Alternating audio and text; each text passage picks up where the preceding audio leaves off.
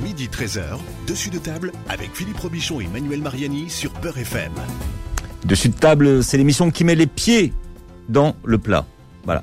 Et c'est comme ça, Manuel Mariani qui est toujours au chômage et qu'on appelle aussi le roi de la brioche, Manu. Ah bah oui, non mais la brioche. Dans le métier. Le brioche, ça fait un moment que je l'ai. Oui. Oui, dans Mais le toujours au chômage, oui. Je peux toujours pas aller manger au restaurant. Et on va parler de brioche justement aujourd'hui, Manu. Euh, Absolument, enfin de brioche, on va plutôt parler de, de viennoiserie, absolument.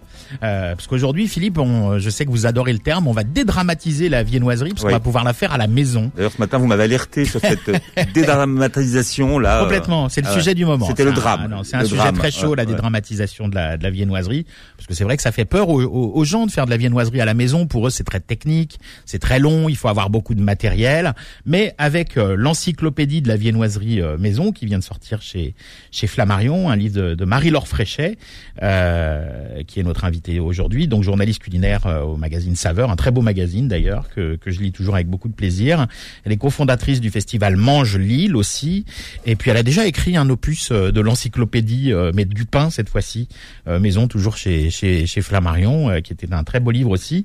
Euh, ben on va, comme comme je le disais, dédramatiser la, la, la viennoiserie et on va pouvoir la faire à la maison. D'ailleurs, le, le, le titre, euh, Marie-Laure, c'est l'encyclopédie de la viennoiserie maison. Tout à fait. Voilà, c'est effectivement, c'est l'idée, c'est pas de se mettre en concurrence avec son boulanger, parce qu'évidemment, le boulanger fait de la très bonne viennoiserie. Enfin, on Pour en parle- certains, oui, pour on va en certains, on en parlera. mais, mais voilà, on peut aussi faire sa propre viennoiserie comme on fait la cuisine à la maison, tout simplement. Voilà. Ouais. Alors vous expliquez que euh, il faut pas forcément avoir des, des compétences exceptionnelles, euh, des tonnes de matériel, des batteurs à 400 euros, euh, des robots à 400 euros pour faire de la, de la viennoiserie. Non, tout à fait. Vraiment une, une cuisine euh, ménagère, la, la cuisine que chacun a chez soi, un four euh, normal. Un robot, c'est mieux. Si on peut avoir un, un robot pétrisseur, c'est bien parce que pétrir à la main, à la différence du C'est pain, important cette étape. c'est Ouais. agréable, mais euh, les, les pâtes de viennoise euh, ou les pâtes à brioche sont des pâtes assez lourdes et donc qui demandent beaucoup de, de temps de pétri. Donc c'est bien d'avoir un robot en, ren- en renfort, mais sinon voilà très peu- très peu de matériel. Voilà, ou, ou des biscottos. Oui. Des biscottos et de la patience. On verra que la viennoiserie c'est Parce une école de une patience. brioche, c'est au moins 5 heures. C'est ça, voilà. Au moins. On se réveille pas le matin en Ouais. disant je voudrais une brioche au petit déjeuner. Voilà, qui soit tiède et qui sente Oui. bon au moment où je me lève. Oui, parce que les, les viennoiseries, il y a un temps de pouce comme le pain, c'est ça? Voilà, tout à fait. Donc c'est- bien pour ça aussi que l'artisan euh, se lève tôt le matin. Voilà, il y a un minimum de deux, deux heures de, de pouce. Mais donc Mhm. ça veut dire qu'avant ça, on a évidemment euh, pétri. euh, Enfin, il y a deux temps de pouce généralement. Donc euh, d'où les minimums de 5 Mhm. heures. Bon, pour le petit déj du matin, on se met pas à faire ses viennoiseries à, à 8h30 en se réveillant, quoi. Ou alors on déjeune fort tard. Ou alors on brunch, pour le brunch. Alors il y a l'option euh, congelée hein, que, que vous expliquez et ça dépend à quel moment on congèle euh, la, la Oui, viennoiserie. c'est ça. Voilà, il y a un petit peu, il y a un petit peu de calcul. Il faut être un, un petit peu fort en maths, mais Alors, il y a moyen de s'organiser, bien sûr. Ouais, j'imagine qu'on calcule- qu'on congèle après la pousse. Oui, on peut congeler après la pousse. Après, on peut aussi congeler une fois que c'est cuit. hein. On peut congeler euh, des brioches qui ont déjà été cuites. Et puis, bah, on les utilise autrement. On fait, par exemple, euh, Ah oui, déjà le cuit, croissant aux déjà amandes. cuite. le On congèle déjà cuit, on peut pas on peut congeler aussi, une on pâte. peut aussi congeler, euh, congeler cuit, euh, tranché par exemple, et puis euh, on met la tranche de, de brioche dans le grille-pain. C'est on- très pratique. quand, quand on congèle une, une, une pâte à brioche ou une pâte à viennoiserie quelconque, est-ce que ça la fait pas dégazer le, la, la, si, la- si, enfin voilà, Ouais. c'est pas l'idéal. Enfin, On n'aura pas le même euh, moelleux, quoi. L'idéal, c'est quand même de faire sa viennoiserie, euh, bon, je vais dire plutôt l'après-midi, comme ça, Ouais. le matin, elle est encore tout à fait, tout à fait euh, Mm. très bonne à manger. Bon, le mot euh, viennoiserie est rentré très très récemment dans le dans le dictionnaire, hein, sous Giscard d'Estaing. 1977, étonnamment. Mhm. Ouais. Mais pourquoi il existait avant le mot? Bah, c'était un nom d'usage en fait. Euh, Et d'ailleurs, on peut on peut s'étonner que ce mot euh, viennoiserie, euh, dont l'origine évidemment est le mot Vienne, hein, la capitale d'Autriche, euh, désigne euh, finalement cette pâtisserie qui est un peu l'emblème du, du petit déjeuner français. Voilà. Alors je l'explique dans le livre. On avait un mot euh, autrefois qui est tombé en désuétude. La panasserie. panasserie. ah ouais, J'adore ça. Voilà, donc ça c'est un mot qui finalement rappelle bien l'ADN de la viennoiserie. En fait, euh, c'est proche de la pâte à pain finalement. La panasserie, ça, ça disait bien ça. Et à l'époque, ça désignait, on va dire, un petit pain, ce qu'on dit, on appellerait maintenant un petit pain fantaisie. Voilà, un petit pain qui sans doute était un peu brioché. Oui. Voilà, donc c'est, ça devait ressembler à, à l'ancêtre de la viennoiserie. Oui, on imagine bien Rému dire ça, une bonne panasserie. hein. Exactement. Et alors à quel moment cette euh, viennoiserie arrive en France? Est-ce que la pâtisserie existait déjà quand la viennoiserie est arrivée en France ou pas? Alors la pâtisserie existait, les brioches par exemple existent, euh, j'allais dire depuis l'Antiquité, puisque finalement une brioche c'est une pâte à pain euh, enrichie, enrichie avec un peu d'œuf, un peu de beurre, euh, du sucre quand on en a, du miel éventuellement. Donc la brioche elle est fort ancienne. La, la tradition donc de la viennoiserie, euh, donc on l'a dit, ça vient de Vienne. En fait, elle arrive euh, au 19e siècle, en fait, avec un Viennois, avec quelqu'un qui s'appelle Auguste Zang. Il faut savoir que, Allez-y, allez-y. Oui. je raconte, oui, c'est une longue histoire. Ouais, ouais. Non, mais j'en ai. Non, non, c'est pas ça. C'est que moi, je- enfin, ah, il n'était pas venu seul euh, de mémoire. Non, non, alors en Oui. fait, euh, bon, on va revenir en arrière. Euh, les Viennois, à l'époque, ils sont un petit peu en avance par rapport à nous sur le, euh, comment dirais-je, la- la- la- les techniques boulangères. Ils ont euh, déjà des fours qui sont plus perfe- perfectionnés que les nôtres, puisque dans ces fours, on peut injecter de la vapeur, donc ça améliore Ah oui. beaucoup euh, la cuisson du pain. Pour le gonflement aussi. Ils ouais. maîtrisent mieux la levure, même si la levure, nous, on la connaît aussi déjà depuis le XVIIe siècle, mais eux la maîtrisent mieux. Et puis, euh, ils, ont, ils utilisent une farine qui est plus raffinée que la nôtre. Enfin, raffinée, j'entends plus blanche, en fait. Donc, ça donne un pain qui est plus flatteur. On sait depuis que, voilà, il faut pas trop raffiner la farine si on veut garder toute sa valeur nutritionnelle, mais c'est un autre sujet. Ça veut dire pas de pas de farine trop complète pour les pour les pour les Voilà. Alors que nous, voilà, à l'époque, nous, notre pain, il est encore euh, très rustique, majoritairement euh, Noir, même encore. noir ouais. et au levain. Mm. Voilà, donc un peu acide. Mhm. Voilà, et ce, ce, ce Auguste Zang, en fait, euh, il est déjà venu une première fois à Paris, il a goûté notre pain, il l'a pas trouvé du tout à son goût et il se dit, il y a un truc à faire. Il a 28 ans, il vient, euh, il embauche des, des boulangers viennois et il arrive à Paris. Et il ouvre une boulangerie viennoise, c'est comme ça qu'elle s'appelait, au 92 rue de Richelieu. Et Ouais. tout de suite, c'est un L'endroit existe toujours d'ailleurs. Hein. Enfin, c'est plus une boulangerie, je crois, mais le, le la déco, il me semble, et- et la- la- de la façade existe toujours. Et donc c'est un succès parce que bon déjà effectivement il a ce pain qui est différent, euh, mais le look même de la de la boutique est très différent de, de nos boulangeries de l'époque puisqu'à l'époque la boulangerie c'était finalement le fournil. Le, le- le boulanger vendait quasiment en direct son pain et puis surtout il ne vendait pas de- très peu de pâtisserie. À, à la limite c'était plutôt euh, la ménagère venait faire cuire leurs brioches et leurs Mm. leurs tartes euh, dans le four du boulanger.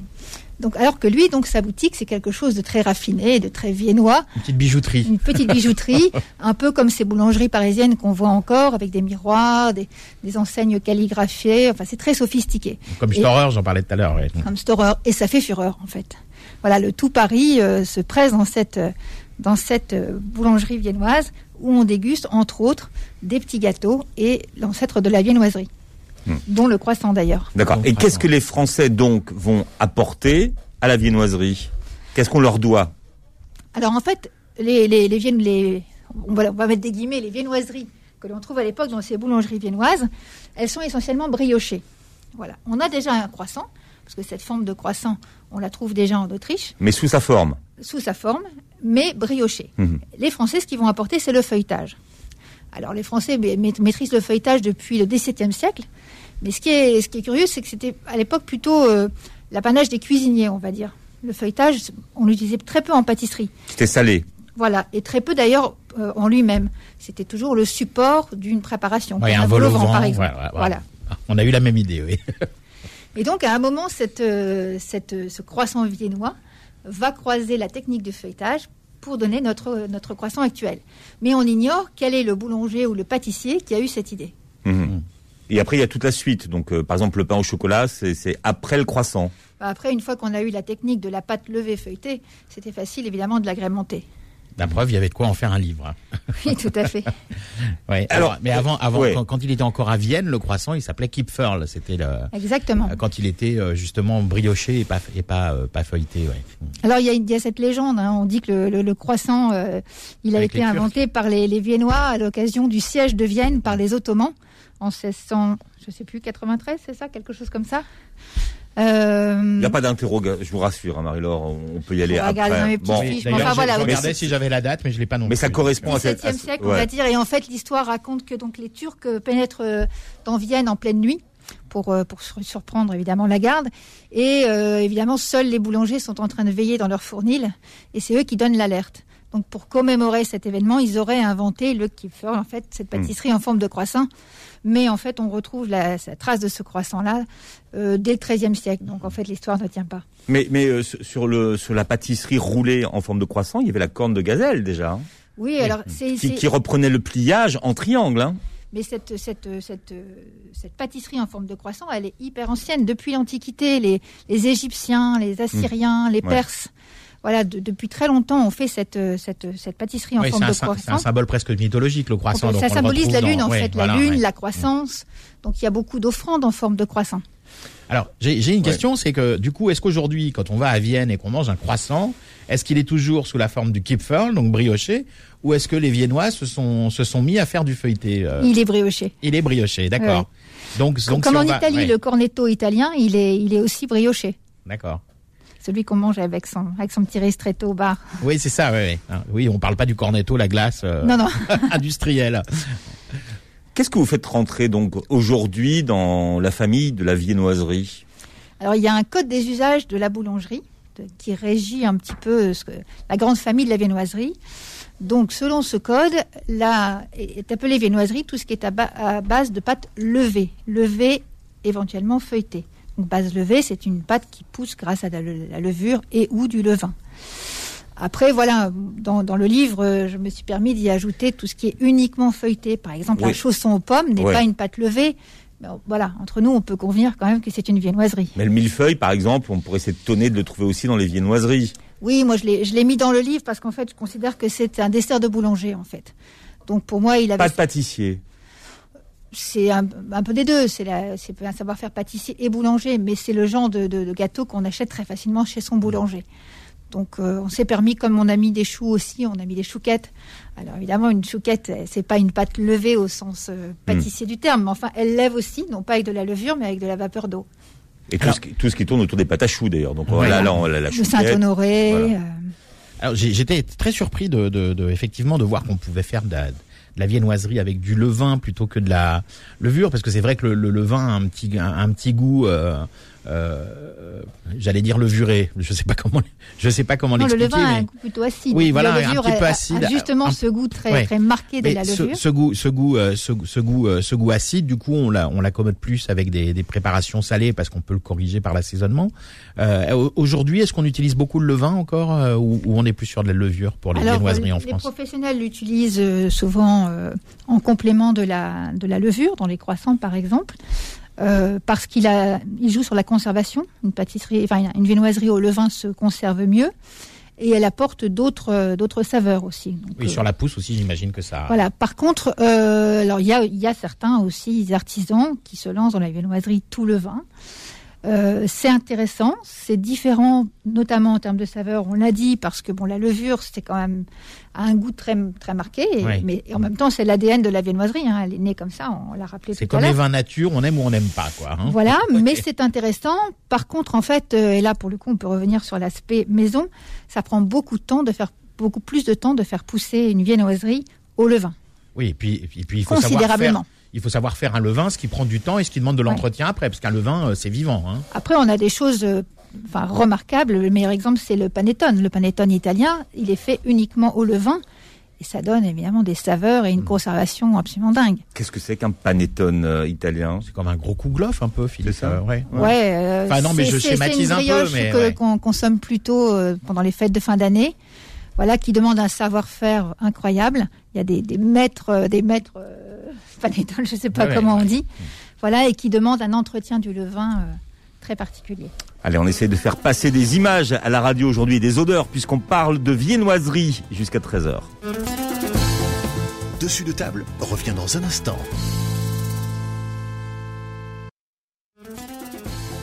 Midi 13h, dessus de table avec Philippe Robichon et Manuel Mariani sur Beurre FM. Manger un croissant quand on a 10 ans, c'est quelque chose, c'est quelque chose. Mais manger un croissant quand on est plus grand, c'est quelque chose d'important. Je sais pas, on dirait, on dirait du Carlos, mais je suis pas Oui, sûr. C'est exactement ça. Hein Ah, c'est Carlos, donc. Ouais, on dirait du Ouais, oui, mais Carlos. alors Carlos jeune, hein, parce que Il avait pas encore Non, sa voix. c'est de- Carlos de l'époque. Je préfère manger à la cantine. Je ça doit Ouais. être la phase B de je préfère manger à la cantine. Ah, mais c'était avant, c'était avant que ça devienne un très très grand clubbeur parce qu'il avait la voix plus claire. hein. Ah bon, alors Ouais. Manu, vous avez des dossiers que je n'ai pas, mais, Mais j'ai un petit peu connu Carlos, oui. oui, c'est ça, ça, ça vous date. On a fait quelques bonnes euh, quelques bonnes tables ensemble. Bien. Alors, on parle pas de Carlos aujourd'hui, mais je pense qu'il aimait la, la viennoiserie. On parle de viennoiserie à l'occasion de la sortie de l'encyclopédie de la viennoiserie maison chez Flammarion. Et on en parle avec euh, Marie-Laure Fréchet qui est avec nous euh, ce matin. J'ai appris en lisant votre livre que la, la- celle qu'on appelait l'Autrichienne, Marie-Antoinette, n'aurait jamais prononcé cette, euh, cette phrase qu'on lui reproche toujours, hein, mais qu'il mange de la brioche. Non, c'est ce qu'on appelle une citation apocryphe. Enfin, on lui a prêté euh, bien après sa mort et c'est Jean-Jacques Rousseau qui rapporte euh, cette fameuse citation. Mais Hmm. non, pas du ils, tout. Ils n'ont pas de pain, mais qu'on leur donne de la brioche. Euh, on, parle de, de, viennoiserie. On, on essaie de, préciser aujourd'hui précisément ce qu'on appelle la viennoiserie. Alors, on a parlé des, des choux. Qu'est-ce qu'il y a d'autre encore dans la viennoiserie? La grande famille des brioches, essentiellement, parce que ça, les brioches, euh, il y, en- a énormément. Et, et ce qui est assez fascinant avec les brioches, c'est qu'avec euh, les mêmes ingrédients, on peut avoir des textures complètement différentes. Donc, entre une gâche vendéenne, euh, une... Alors, la gâche vendéenne et la brioche vendéenne, elles ont donc un, un- une appellation protégée. Hein. Tout à fait. Voilà. C'est les seules hein, de, de toutes les brioches. Dans les brioches, oui. Oui, oui, Ouais. oui. Elles sont protégées, donc ça veut dire que euh, dans la liste des ingrédients, il y a des ingrédients ob- Obligatoire, ouais. Et quelles sont leurs spécificités justement aux, aux brioches vendéenne pour pour les auditeurs qui ne connaissent pas cette euh, Notamment viennoiserie l'utilisation de pâtes fermentées. On parlait tout à l'heure de levain. Enfin voilà, c'est un, un peu le même principe. De la crème fraîche, euh, voilà, de, de- une qualité de beurre. Voilà. Ouais, parce qu'il n'y a, pas- il y a pas une brioche, il y a des brioches. Hein. C'est Il y a des vraiment brioches, c'est vrai, et- hyper et varié. Il y a hein. des brioches dans. Mais, mais pour rester sur la brioche vendéenne, par exemple, puisqu'on parle de, de qualité aujourd'hui, on peut, elle peut pas être surgelée. On peut pas, on peut pas vous vendre des versions qui, qui, qui viennent de versions non fraîches, par exemple. Oui, bah, ça fait partie effectivement du cahier des charges. cahier des Des, charges. des charges, mais euh, pas chez les autres. Ça, c'est incroyable. Oui, bah pe- peut-être parce que peut-être parce que euh, justement elles n'ont pas forcément suffisamment de Non, spécificité par Et- rapport et- à d'autres Et types puis de ce serait un brioches. peu dommage de, de la congeler parce que c'est une brioche pour le coup qui se conserve très très bien justement euh, de la fa- grâce à la façon dont elle est faite. Alors justement, comment on conserve une brioche? Parce que la brioche, quand on la conserve longtemps, elle a tendance à sécher. Comment on conserve sa brioche? Moi, j'ai conservé la mienne, mais bon, c'est pas le même type de brioche. Mais comment est-ce qu'on conserve Comment est-ce qu'on conserve sa brioche sur le, le long terme? Est-ce qu'on la met sous un linge humide? Je sais pas, s'il y a des techniques? Non, alors moi je préconise d'éviter le plastique parce que euh, y a un risque de moisissure. Simplement l'emballer dans un torchon, un torchon propre. Voilà. Après, euh, la viennoiserie, elle est faite pour être consommée euh, fraîche. Oui, et puis en général, quand elle est bonne, elle tient pas, elle tient pas plusieurs jours. Un jour ou deux, c'est bien. Après, après, justement, si on a un reste de, la- de brioche, on la tranche, on la congèle, et puis on la ressort au besoin, on la toste ou on, Vous, vous parlez de moisissure, Marie-Laure. Est-ce que, est-ce que le levain euh, continue à, à vivre une fois que que- qu'il a été cuit Le levain, en fait, protège le. Alors, il, non, il ne vit pas, parce qu'en D'accord. fait, la chaleur va détruire Le- euh, les levures et les, et les bactéries. Mais c'est l'acidité, en fait, du levain Mhm. qui, euh, qui est un, un rôle antiseptique, en fait, et qui protège des moisissures. Mais bon, dans, dans la viennoiserie, on l'utilise euh, euh, en quantité euh, peu importante. Donc, euh, Ouais, c'est le même principe que la lactofermentation avec le vinaigre, ça fait des, petits, Ouais. des petites moisissures sur le dessus, quoi. Voilà, c'est les, c'est lié à l'acidité, donc. Ok. Alors, vous disiez euh, tout à l'heure que la base, c'était la, pâte feuilletée. Euh, Amusez-vous aujourd'hui à trouver un bon croissant dans une boulangerie. Alors ça, c'est presque euh, une mission impossible. Un bon croissant, mais un bon chausson aux pommes, un bon pain au raisin, ça, c'est carrément impossible. Alors, c'est pas tant le feuilletage, c'est ce qu'on appelle le tourage. Le tourage, donc, c'est l'art du tourrier, un métier qui est en voie de disparition. Qu'on vient de euh, se réapproprier aujourd'hui, réintroduire. Oui, alors euh, c'est de nouveau mis en, mis en, en valeur euh, dans les formations, dans les CAP, mais il y a pour l'instant pas de CAP tourier.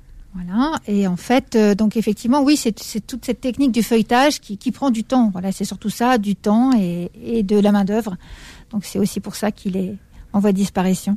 Ouais, pendant pendant très longtemps d'ailleurs dans les écoles hôtelières on faisait des on, on faisait une filière pâtisserie et quand on arrivait dans une grande maison où il y avait des, des touriers réputés comme euh, le nôtre par exemple à l'époque on, on, on devenait chef tourier chez un grand chez un grand pâtissier mais on on ne- on n'était pas prédestiné à ça forcément. ouais. Non, mais il y a eu toute une époque où c'était un peu la, la punition d'être autour, en fait, parce que il y a eu, il y a eu cette époque finalement de, de ces gâteaux euh, très colorés, de ces entremets. Et pour l'apprenti, voilà, c'était un peu, c'était plus valorisant de d'aller mettre la cerise sur le gâteau, c'est le cas de le dire, Ouais. plutôt que d'être euh, sur son tour à plier euh, de la pâte et du beurre en fait. Oui, alors que le tourage, c'est vraiment un art. Hein. C'est c'est c'est c'est plus un C'est art. c'est- c'est une technique, euh, c'est surtout euh, beaucoup de rigueur en fait. Voilà, c'est pas compliqué en soi, mais euh, il faut être très consciencieux, prendre son temps, euh, utiliser les bons ingrédients, c'est toujours la même histoire. Alors d'ailleurs, Marie-Laure, vous pouvez peut-être, euh, oui, du beurre plus que de la margarine, par exemple, on va en parler aussi. Mais vous pouvez peut-être expliquer pour les auditeurs qui ne co- connaissent pas le tourage, ce que c'est, en quoi ça consiste exactement. Alors on mélange en fait une. euh, donc là on est vraiment dans la pâte feuilletée. Oui, on n'est pas oui, dans la pâte levée feuilletée puisque le croissant ça allie C'est une deux levée, techniques, le feuilletage sur une pâte levée, dans une pâte dans laquelle il y a de la levure. Et si on prend la base de la pâte feuilletée, c'est ce qu'on appelle la détrempe, donc qui là pour le coup est une pâte entre guillemets mais morte puisqu'il n'y a pas de levure dedans. C'est aussi pour ça qu'elle est un peu plus facile à travailler que la pâte à croissant, dans lequel on va incorporer du beurre. Voilà, et ce beurre il va s'incorporer par une série de pliages.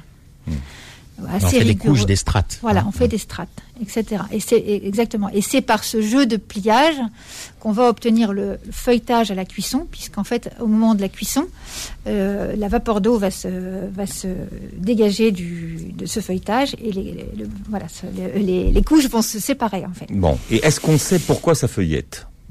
Bah, ça feuillette justement pour ça, parce que le, parce qu'il y a, il y a de la vapeur d'eau qui est emprisonnée à l'intérieur. Le beurre va fondre, la matière grasse va se, va se répandre à l'intérieur de, de, des couches de pâte, et la vapeur d'eau va soulever les couches de pâte. Ouais, je suis sûr qu'on a plein d'auditrices là qui sont en train de dire, mais elle est en train de nous parler du MSMN là. hein. Parce qu'on n'est pas loin. C'est le pas- principe, bien Ouais. sûr, parce que il y a tout, il y a, il y a différentes façons de feuilleter. couches. Ouais. Oui, c'est ça. Bien sûr, bien sûr. Vous, vous m'avez rappelé dans votre livre, par exemple, quelque chose qu'on voit plus du tout aujourd'hui, c'est l'allumette au fromage. Ah oui, oui. Feuilleté. Ça, ça s'est perdu. Hein, C'est un plat de CAP, Philippe. Alors je ne sais pas si aujourd'hui au- c'est toujours au programme du CAP, mais enfin, quand moi j'étais à l'école hôtelière, je sais que les CAP faisaient des allumettes au fromage, c'était à leur programme. Ou le sacristain, en fait, qui Ouais. est- qui est une bande de pâte feuilletée, euh, en fait, torsadée. C'est tout bête. On y ajoute euh, des amandes hachées, on peut y mettre des pistaches, on peut y mettre ce qu'on veut, et c'est redoutablement bon. La bouchée à la reine. Alors Manu, d'où ça vient la bouchée à Ah, la reine bon ça. Alors je ne sais pas, Philippe. hein. Est-ce que vous savez à qui on doit ça, la bouchée à la reine? Euh, sans doute, c'est pas Varenne, non? Quelqu'un Non, comme ça à la ou- femme de. enfin, oui, mais qu'il l'avait fait pour la femme de Louis XV, qui lui faisait beaucoup d'infidélité, et donc euh, elle lui avait fait une bouchée à la reine qui était garnie de plein de choses euh, revigorantes. Ah, voilà, de la crête de coq. enfin, des- Exactement, avec Oui, des des riz de rognons, veau, des riz de des veau, des ingrédients rognons. euh, ouais, des- vertus des, des trucs qui voilà, qui, qui étaient chargés de lui remonter le moral au roi. Mais c'est très bon d'ailleurs une que. bouchée à la reine. hein. Oui, non, petits champignons. non, mais euh, l'émission est, est une émission culinaire, mais si vous revenez un mardi, Marie-Laure, je vous promets, on parlera de tout ce que ça remonte. Maintenant que vous le dites, tous ces abats et aussi les champignons qu'on mettait euh, étaient, avaient- étaient tous, on leur prêtait tous des vertus aphrodisiaques, Exactement. effectivement. La Ouais. bouchée à la reine. Ça, c'est incroyable. Euh, on, on parlait aussi de, de l'oranais. Alors, l'oranais, Ah oui. qui, comme son nom l'indique, vient De Doran. Wara- Waran. de Warren. Ouais. Alors, l'oranais, c'est cette, cette viennoiserie qui est, qui est faite avec des abricots. Voilà, donc c'est un, un joli jeu de pliage avec deux oreillons de chaque côté. L'oranais, qui, qui a été ramené par les, euh, Par les pieds noirs, par les ouais, pieds noirs, ouais. ouais, Exactement, ouais. en France. Alors, il Enfin, à la base, ça- c'est les Français, les, les colons français, oui, qui faisaient, les, Mm. qui faisaient des, des, des, des, des oranais à oran parce qu'il y avait énormément d'abricots, donc ils faisaient ces espèces de, de croissants ouverts des deux côtés, là. Hein. euh, Mais, mais c'est vrai que la popularisation en France métropolitaine, oui, c'est les, c'est les, les pieds noirs, je crois. hein. Tout à fait, oui, oui, bien sûr. il y a un autre nom, hein, c'est, on l'appelle l'oranais, mais on l'appelle aussi le... Bah, le, cro- le, cro- le croissant aux abricots, mais je crois qu'il y a, beau- il y a beaucoup d'autres noms, les oreillons. euh, oui, les oreillons, ouais. on l'appelle souvent les oreillons aussi. Mais... Parce que parce que ce sont des oreillons de- d'abricots justement. hein. Un, un demi oreillon, un, un demi abricot, on appelle ça un oreillon. Voilà. Exactement. Parfait, Manu. D'autres, d'au- d'autres choses qu'on redécouvre dans votre livre, par exemple, quelque chose qu'on trouve plus en, en boulangerie, c'est le palmier. Ah oui, le palmier, on en voit encore de temps en Ouais, temps en bah- province. Bah dans les Ouais, bonnes ouais, boulangeries, ouais, ouais, ouais. dans les bonnes et les- dans les bonnes boulangeries, il y en a encore. Mais souvent on leur colle du, du glaçage, on leur colle du chocolat. Je trouve que ça dénature. Et ça, le, palmier, c'est les- voilà, c'est les- l'épreuve ultime du, du feuilletage, parce que le palmier se développe avec un très beau feuilletage. Voilà. Un bon palmier, vous voyez. Amusez-vous à trouver ça aujourd'hui dans les boulangeries. Non, c'est rare parce que le, le, le, le- le bon palmier, effectivement, il doit, il doit être croustillant dehors, mais garder un peu de fondant à l'intérieur. Aujourd'hui, dans les boulangeries qui font encore des palmiers, souvent, vous avez l'impression de manger un sablé feuilleté, on va dire presque. Voilà, hein, et puis, ouais. puis il faut absolument qu'il soit très frais, c'est sûr, parce qu'un feuilletage qui traîne, euh, voilà, il se ramollit, il Mm. devient, il perd son bon goût de beurre. Enfin, c'est Ben, surtout quand on leur rajoute dessus du chocolat ou du glaçage hyper sucré qui, qui dénature complètement. Mais quoi. ça, le palmier, on le fait très facilement à la maison, en faisant dans ce qu'on appelle un feuilletage inversé. Donc là, tout à l'heure, j'expliquais que c'est la- on incorpore du beurre dans la détrempe. Le feuilletage inversé, c'est le contraire. On va en fait faire ce qu'on appelle un beurre manié, donc on va ajouter un peu de beurre, un peu de farine pardon au beurre pour qu'il se tienne bien, et c'est le beurre qu'on va étaler et on va mettre la détrempe à l'intérieur. Et ça va avoir pour effet de faire un, un feuilletage qui va se développer beaucoup plus, qui va être plus croustillant. Donc c'est l'idéal pour le palmier par exemple. Oui, et qui va bien dorer en plus. hein. Voilà, mais ça, ça se fait assez facilement à la maison. C'est encore une fois si on est euh, rigoureux, si on travaille dans une cuisine où il fait pas trop chaud, que c'est. C'est quoi la bonne température, tiens, justement, pour... euh, pour Bah, le- généralement, dans une cuisine, euh, chez nous, il fait souvent entre 20 et 22. C'est un peu trop pour Ouais. le feuilletage, quoi. Donc, c'est- si on peut éteindre le chauffage et ouvrir les fenêtres, c'est mieux pour faire du feuilletage. Le professionnel euh, fait ça sur un marbre réfrigéré, c'est-à-dire que c'est un meuble euh, sur lequel il y a une, une dalle en marbre et il y a, euh, il y a un frigo en dessous euh, qui, qui rafraîchit le marbre pour que ça reste toujours à température constante parce que ça peut complètement faire rater le feuilletage. Donc, si votre appartement est bien chauffé et que vous, vous allumez votre four euh, avant de démarrer votre pâte feuilletée, c'est mort, quoi. On ouvre les fenêtres. Alors, il y a aussi le chausson aux pommes. Alors là aussi, pour trouver un bon chausson aux pommes, ça, là, je veux dire, c'est encore pire que le reste, je crois. Bah là, là, Là, c'est la cata, C'est un peu la double peine parce qu'il faut à la fois un très bon feuilletage et une bonne compote de pommes. Donc, si vous y mettez une compote de pommes industrielle, En boîte, forcément, ouais. euh, ça sera pas terrible. Donc, par contre, si vous avez un artisan qui va faire sa propre compote, qui va caraméliser un petit peu les pommes, utiliser un sucre qui a un peu de goût, enfin, ajouter un peu d'épices, forcément, vous allez avoir un super chausson. Il y a un gars, qu'on regarde l'adresse à Paris qui fait un brunch avec euh, un chausson aux pommes avec une pomme dedans.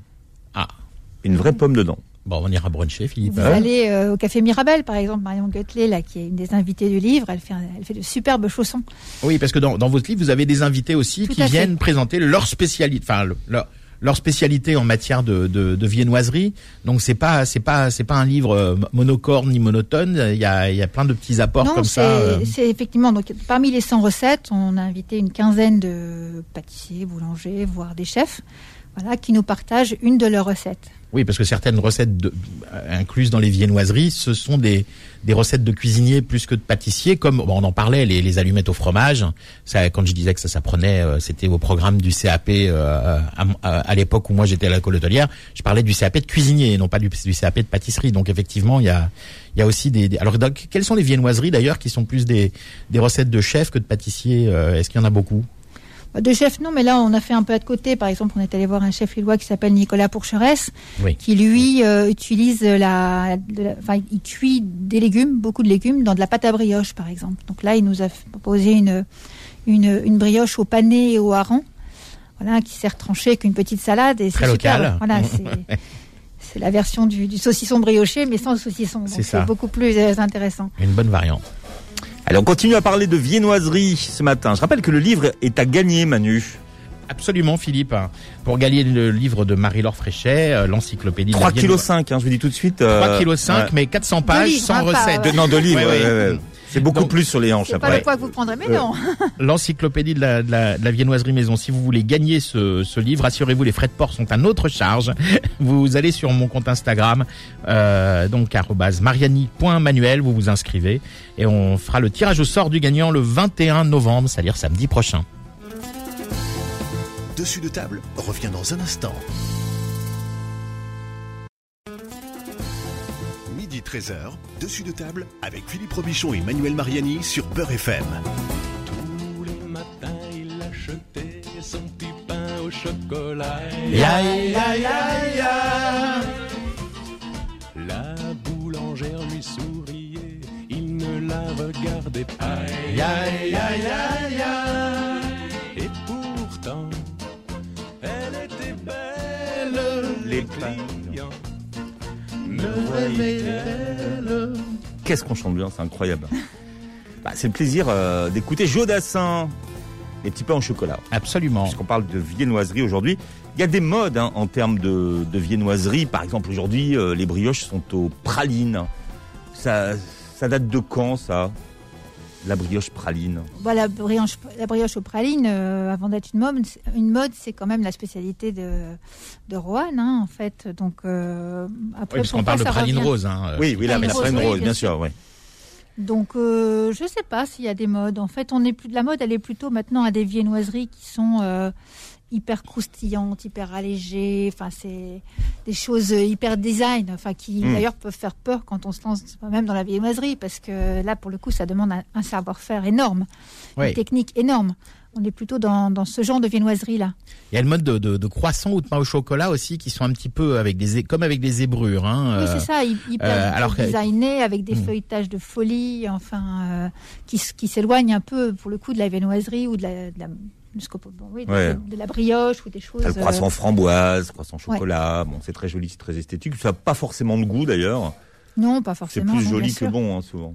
Ah bah oui oui. Enfin quand euh, enfin quand on voit les on voit on voit souvent sur les, les Instagram des des grands pâtissiers, on voit les les, les, les- croissants avec toutes ces petites euh, toutes ces petites zébrures, c'est-à-dire qu'on voit chaque strate justement de pâte euh, séparée par du par du beurre, c'est très esthétique, mais quand quand quand on voit toutes ces strates etc, ça veut dire que la pâte feuilletée a été très bien faite et en général le croissant est très bon. Donc là ça peut être beau et bon quand même. Mais on peut avoir aussi des créations. Là, j'ai sous les yeux, par exemple, la création de Maxime Frédéric, voilà, qui est un, qui est un pâtissier extrêmement talentueux. Euh, le Alors montrez-le à la caméra, Ouais, on va le filme l'émission. Ouais. au riolet et au caramel. Voilà. Là, on est vraiment dans quelque chose. On est dans, dans, la- dans une super gourmandise et dans un travail qui est autre chose que, que Ouais. simplement esthétique. On a ces strates aussi là, hein. c'est c'est Voilà, on c'est- a ouais, évidemment c'est un très très joli. feuilletage, mais on a, on a aussi un travail sur, le, sur les textures et sur les saveurs qui est, qui est chouette. Et c'est c'est aussi pour ça qu'on a fait appel à ces, à ces professionnels, parce que les recettes que l'on donne sont des recettes, donc le- pour le coup, très traditionnelles, des basiques de la boulangerie française. Mais de temps en temps, c'est bien d'aller voir aussi euh, ces, ces, boulangers ou ces pâtissiers voilà, qui renouvellent aussi un peu ce genre de la viennoiserie. Ouais, alors cette photo que vous montrez sur la, caméra pour nos abonnés YouTube, euh, euh, on, voit effectivement qu'à l'intérieur, on, a, on a l'impression d'être plus sur une brioche et sur le dessus un feuilletage. Euh, c'est ce qu'on voit sur la photo. D'ailleurs, je précise, les photos de, Va- de, de De Valérie Valérie Lhomme sont oui. très très belles. Hein. Euh, Et le stylisme de Bérangère Abra. ah, on n'oublie personne. hein. Hein. Voilà. Les décors de, Jo- de Et Roger une Hart. équipe de femmes, voilà. Et une éditrice en plus. Donc, Ouais. Et, et, et donc euh, là, c'est quoi? C'est un, un mélange de Non, brioche ça, et de feuilletage? C'est une pâte à croissant. Voilà. D'accord. Ah oui, donc euh, oui, Sur ok. la photo, on, on voit pas très bien, mais effectivement, c'est une pâte à croissant avec une garniture, avec un riolet. Il y a aussi un peu de, il y a un caramel onctueux qui vient euh, surmonter le tout. Euh, Enfin, c'est voilà, c'est C'est pas mal. Ça donne envie en tous les cas. Hein. Il y, Exactement. il y a, il y a du boulot. Euh, C'est quoi la différence entre un croissant au beurre et un croissant euh, ordinaire? Alors le croissant au beurre, comme son nom l'indique, il est au beurre. 100%, oui. Voilà. Et le croissant ordinaire, il est fait à la margarine.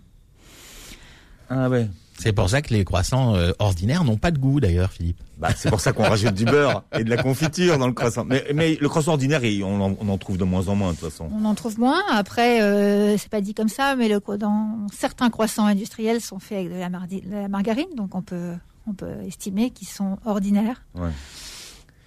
Bon, euh, on va pousser un coup de gueule. Le, le, aujourd'hui, vous racontez que les deux tiers aujourd'hui des viennoiseries aujourd'hui qu'on trouve en, en vente euh, ne sont plus euh, faites par les par les boulangers.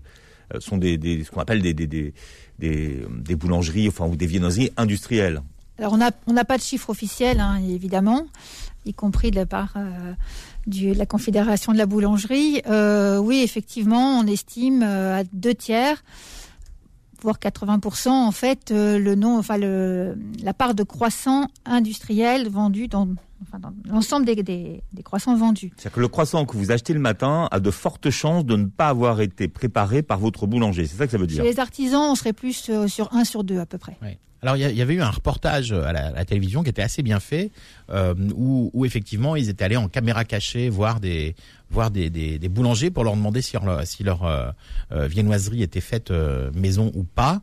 Euh, certains avouaient effectivement que non, c'était du surgelé, euh, et d'autres disaient maison, que c'était fait maison, alors que bon, ils étaient allés chercher dans les poubelles du de, de, de la boulangerie et ils trouvaient effectivement des des cartons de de, de viennoiserie congelés. Donc, est-ce que est-ce que il y a pas il y y a jamais eu de, de, de réglementation à la matière comme il y en a sur le pain Par exemple, on ne peut pas s'appeler boulanger si c'est pas pétri et cuit sur place. Voilà, effectivement, pour, autant pour le pain, c'est encadré, donc c'est ce qu'on appelle la, la loi Raffarin.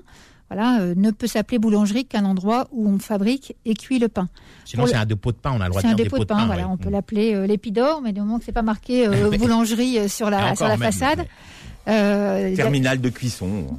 Voilà. Ouais, terminal de cuisson. au pain chaud, enfin voilà, vous pouvez y mettre ce que vous voulez. Ouais. En, en revanche, pour la viennoiserie, il n'y a pas d'obligation. Il n'y a aucune obligation. Donc vous pouvez euh, faire votre viennoiserie ou pas.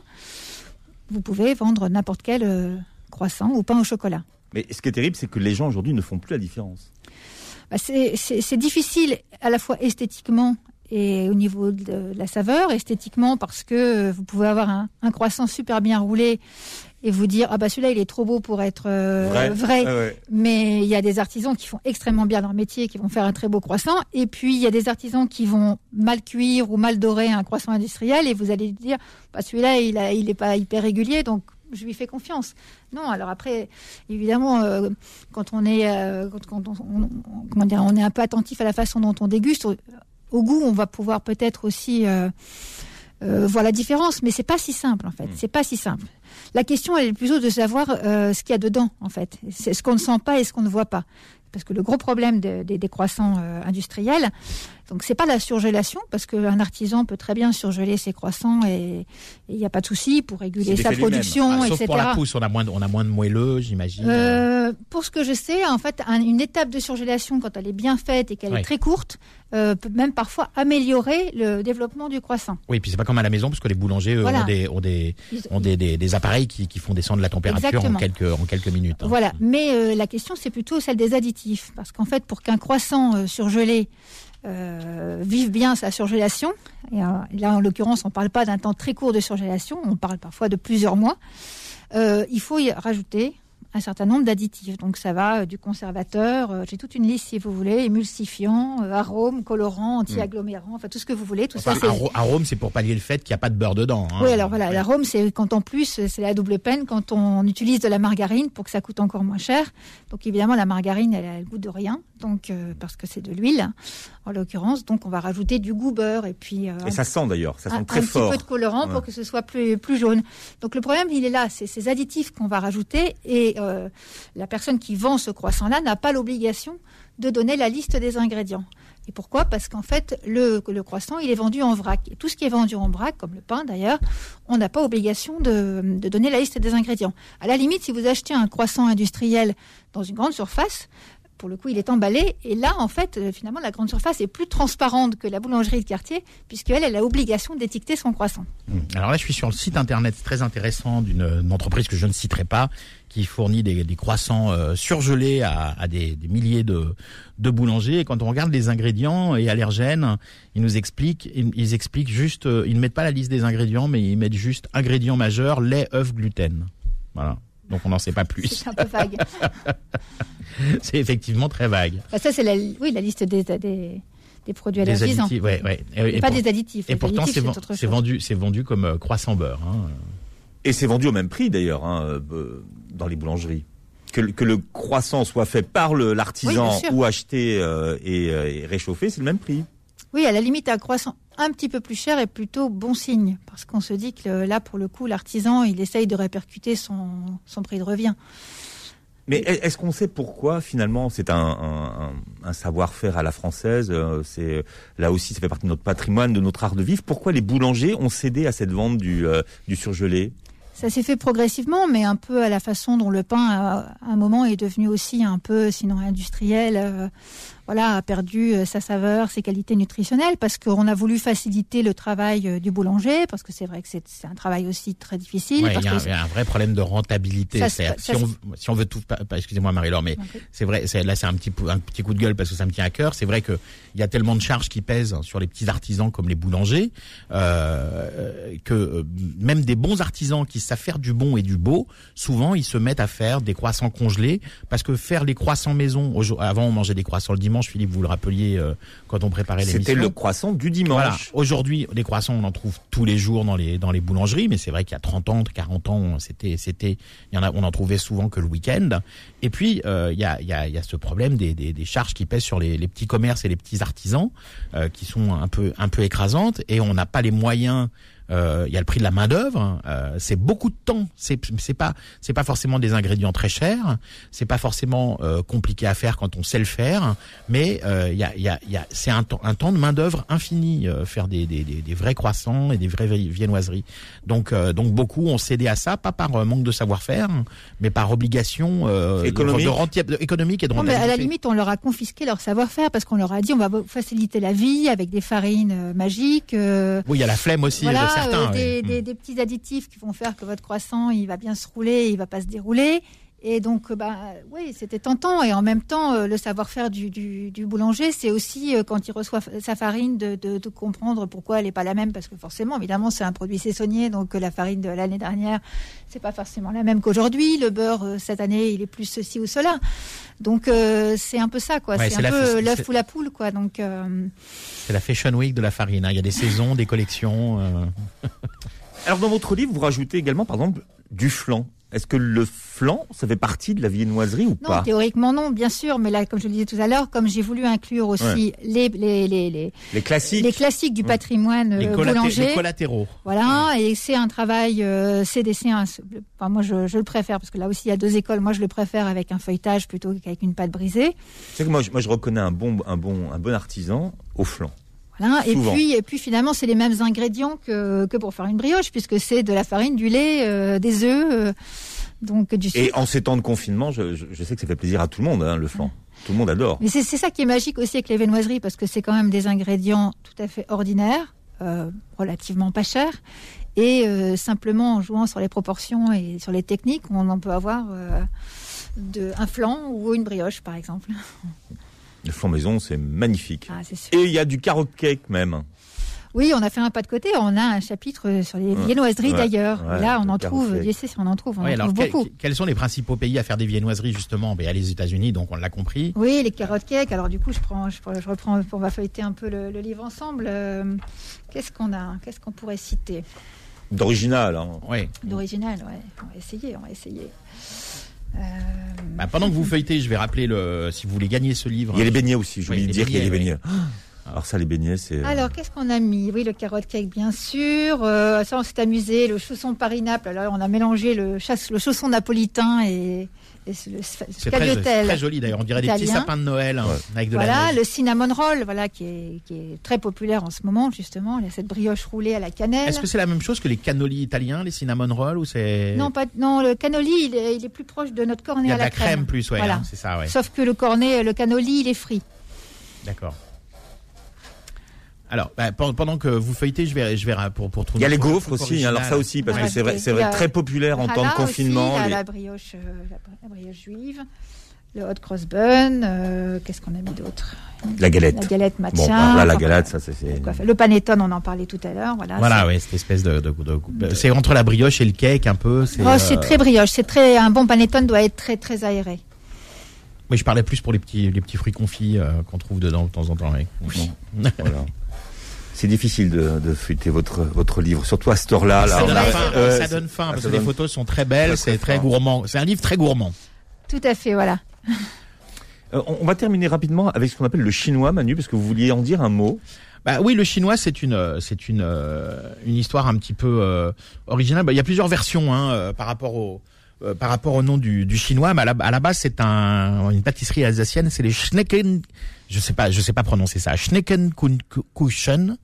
Euh, et en fait euh, il y a y a, y a un, un- une personne qui achetait des, des chinois donc à un pâtissier alsacien euh, quand il était livré euh, il lui disait ben je vous amène les Hum il disait ah non mais pour moi c'est du chinois et ce serait euh, ce serait C'est resté comme ça que ça serait devenu. ouais. Parce que vous m'avez- vous m'en avez donné une traduction tout à l'heure euh, qui était moins à mettre dans tout- toutes les oreilles. Oui non mais ça c'est autre chose Ah d'accord. Ouais. Alors, J'ai une, Alors- troisième- j'ai une troisième version sinon. Ah. la version chinoise c'est ça? Alors je sais pas si c'est la même que la vôtre, mais enfin je la tente. Euh, en fait, euh, on, on y mettait autrefois des agrumes. d'accord oui Hum, c'est ça Et cet agrume portait le nom de chinois.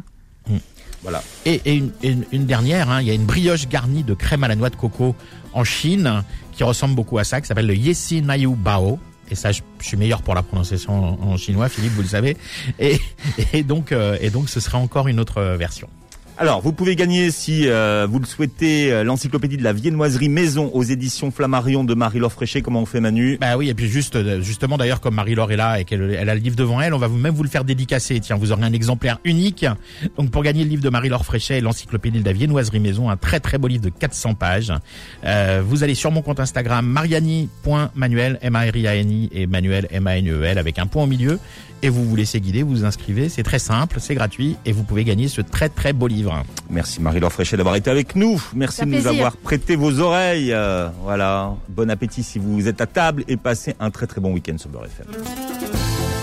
Retrouvez Dessus de table tous les samedis de midi à 13h et en podcast sur beurrefm.net et l'appli Beurre FM.